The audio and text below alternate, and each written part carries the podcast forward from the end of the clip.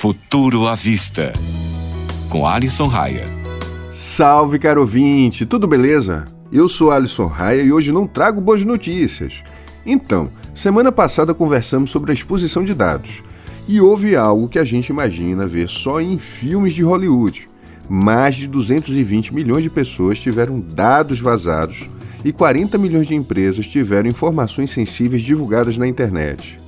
Acontece que este número é equivalente ao da população brasileira. Vejam só.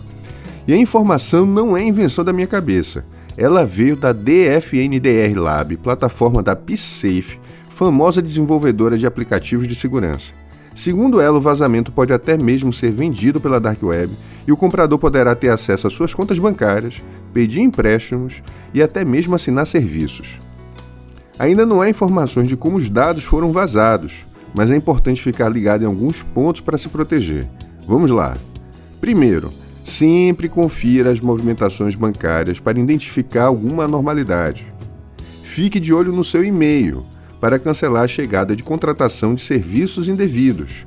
Coloque autenticação de dois fatores por SMS nos seus serviços. Isso vai evitar uma possível alteração de senha por meios digitais.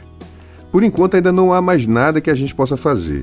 O ideal é checar constantemente as notícias para saber de onde veio a brecha e, após isso, garantir que não ocorra novamente. Se você tem mais alguma dica de segurança que pode ajudar, manda para a gente no nosso Instagram. O endereço é @ufuturoavista. Até a próxima!